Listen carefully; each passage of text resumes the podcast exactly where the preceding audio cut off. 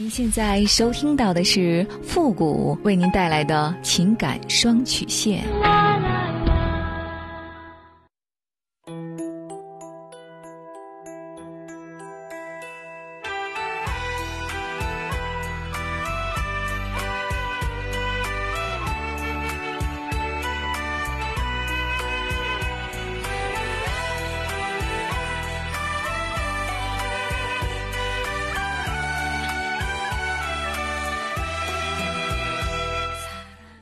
开启两性沟通之门，解答您的情感困惑。您现在正在收听到的是由复古给您带来的情感双曲线，也就是为您解答在情感上遇到的所有的问题，包括亲情、友情和爱情。那参与我们节目的方式呢有两种，一种啊就是关注到复古的微信公众号“汉字的主播复古”四个字，那么情感解答下面呢有文字回复和语音回复的详细介绍。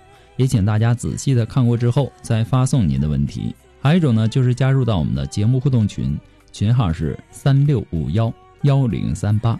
重复一遍，群号是三六五幺幺零三八。把问题呢直接发给我们的节目导播就可以了。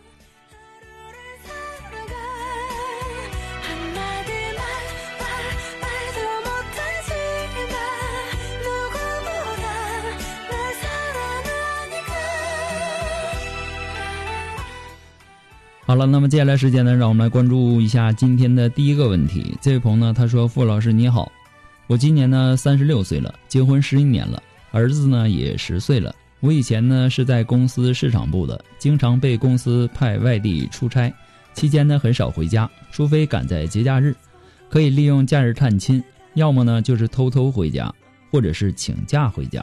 所以呢和妻子两地分居，妻子呢也颇有怨言。去年暑假。”孩子放假，妻子带着孩子来我出差的地方看我。本来准备抽空带他们好好玩玩的，却因为一点疏忽，造成我们的矛盾，最终呢使我们分手。原因是他发现了我出轨的迹象。我有一次帮我整理东西，无意中呢发现我放在包里的套套和男性用的药，然后呢跟我大闹。现在想想，他的突然出现应该是故意的。说实话，我有过婚外情，但不是说我就出轨，就是不爱这个家。我是男人，长时间在外也有生理需要，不解释了，一失足而成千古恨。现在说什么也晚了。去年十一月份，才在亲朋好友的劝说下和好，然后我就辞职回家和妻子孩子团聚在一起生活，但他的疑心却越来越重，经常无缘无故的朝我发脾气。十二月份快过完了，我被迫和他秘密办了离婚手续。按他的要求，我把财产全部转到他名下，然后可以继续和他们生活。我算是保住了和他在一起生活的机会。离婚不离家，但他的态度依然没有改变，看我不顺眼，疑神疑鬼。我们三天两头吵闹，因为孩子也这么大了，我不忍心让小孩没有一个完整的家。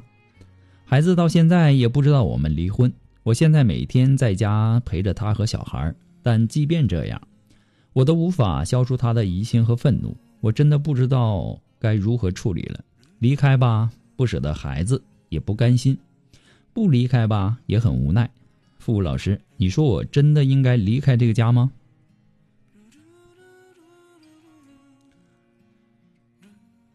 首先呢，你应该想想。你经常出差，然后听你这话的意思就是长时间的不在家。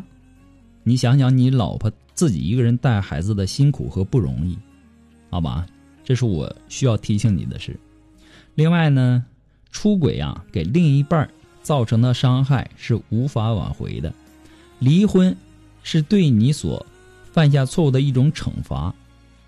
让你离婚不离家，其实也是说给你一个赎罪的机会。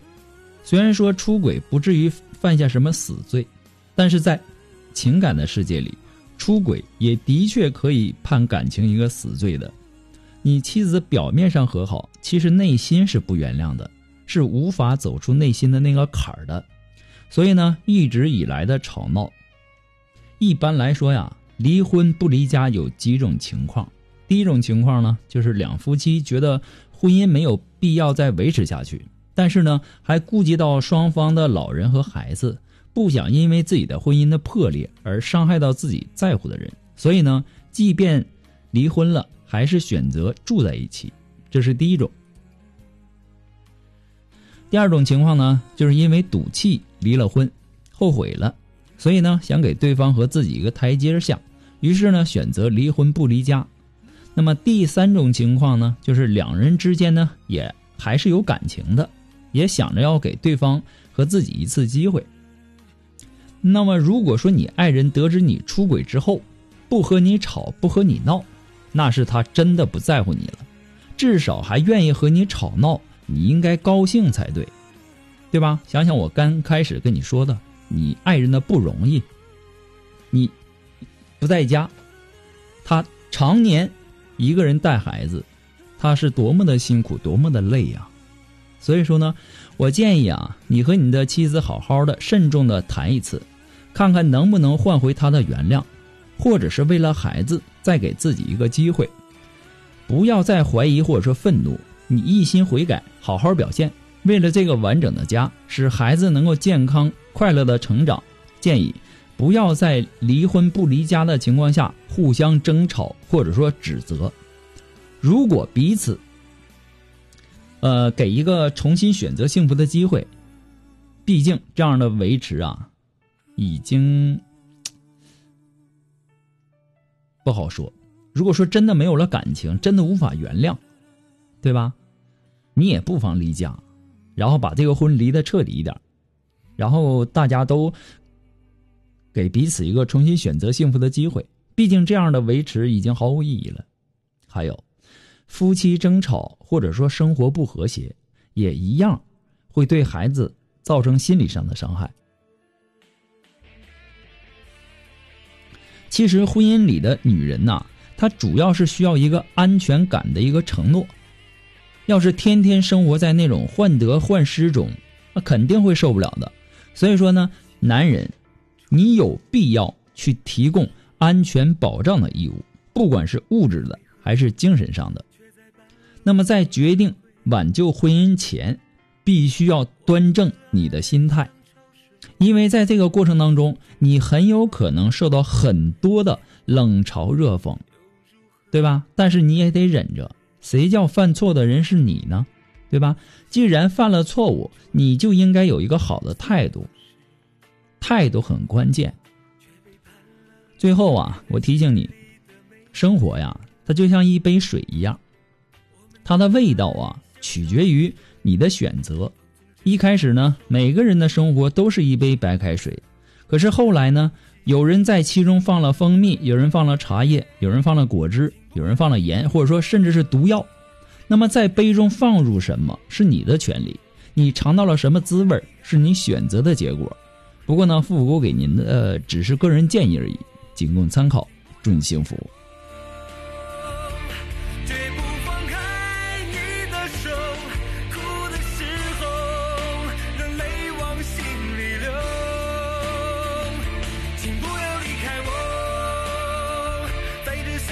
时候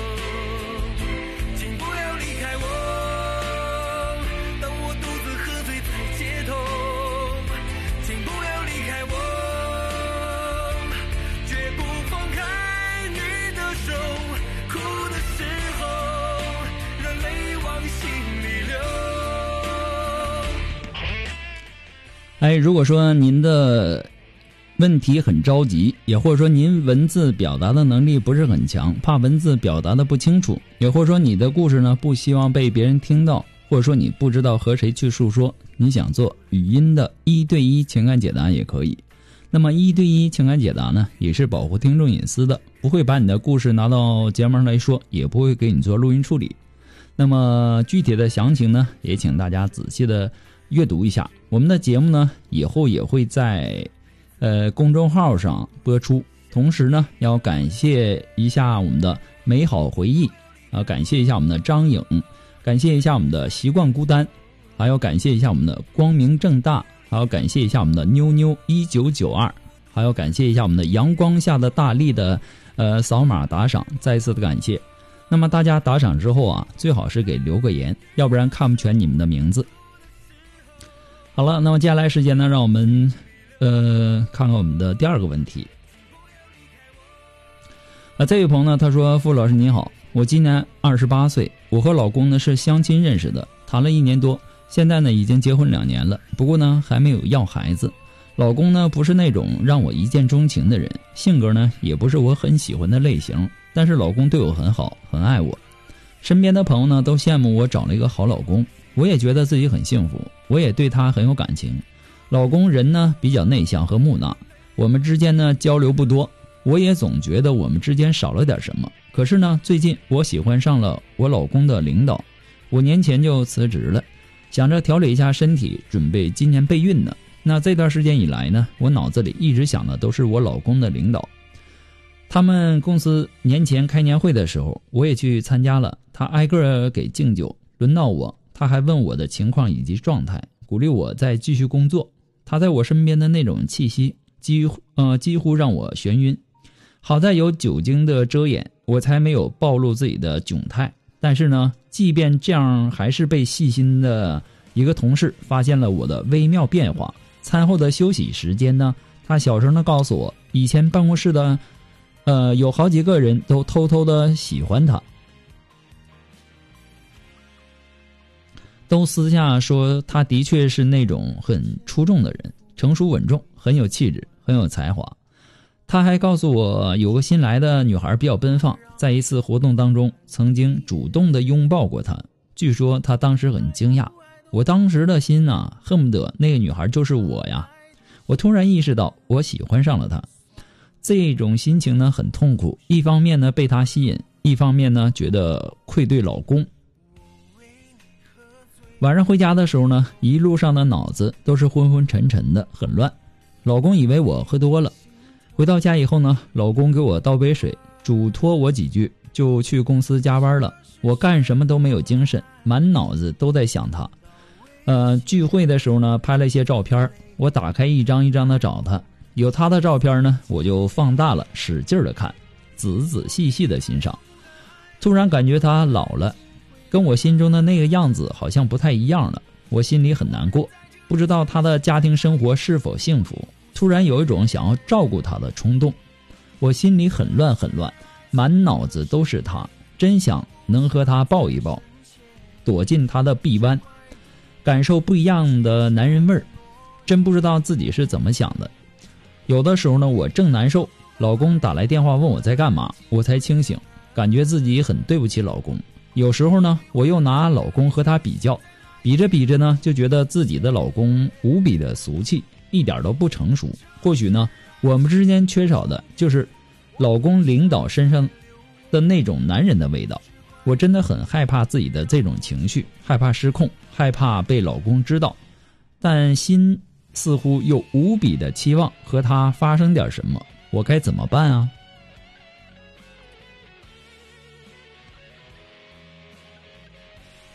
我突然间想到一句话呀，就是很多的时候啊。我们总是觉得别人的东西才是最好的，其实啊，在别人眼里，你的东西也是最好的。就像你说的一样，你身边的人都羡慕你找了一个好老公，这一个道理。每个人的生活呀，都不可能一帆风顺，自己的痛只有自己才明白。你不要总觉得别人的东西才是最好的，其实，当你真正拥有的东西，对于你来说才是全世界最好的东西。你的这种情绪很危险。但是这种情绪的来源一定在于你对生活的不满意，或者说潜在的对生活的期望过高。你虽然说表面上对于老公很满意，但这只是外在的一种被呵护的感满足。那么精神上你是极度空虚的。你也说了，你老公的性格呢是比较内向和木讷的，所以呢，所有的东西啊，它都是有利有弊的。那不会有任何一种选择可以包揽了所有的好处，再消灭了所有的坏处。每一种选择都意味着，在你拿到一些好处的同时，也要去承担一些不太好的后果。所以说，每一种选择都可能带来某某种遗憾。那么，对于你老公的领导呢？呃，那是因为你没有走进他的生活，你看到的只是他外在的气质以及领导的身份，加上他的确很有魅力，所以呢，他渐渐的成了你精神上暗恋的对象，幻想的一种完美在他身上。可是我要提醒你，一旦走进一个人，那么这种光环会被淡化或者说消失，所以呢，你一定要冷静一下。想想每个人都有真实生活的一面，不要拿自己的幻想去演绎一个人的完美。他或许不是你想象的那个样子，这一点你一定要清楚，不要做一些让自己后悔的事儿。那么，既然现在你已经进入备孕状态了，那你应该把心思放在这上面，好好的去珍惜现在的婚姻。不过呢，富姑给您的只是建议而已，仅供参考。祝您幸福。那么今天由于时间的关系呢，到这里就要和大家说再见了。我们下期节目再见，朋友们，拜拜。让我进退两难。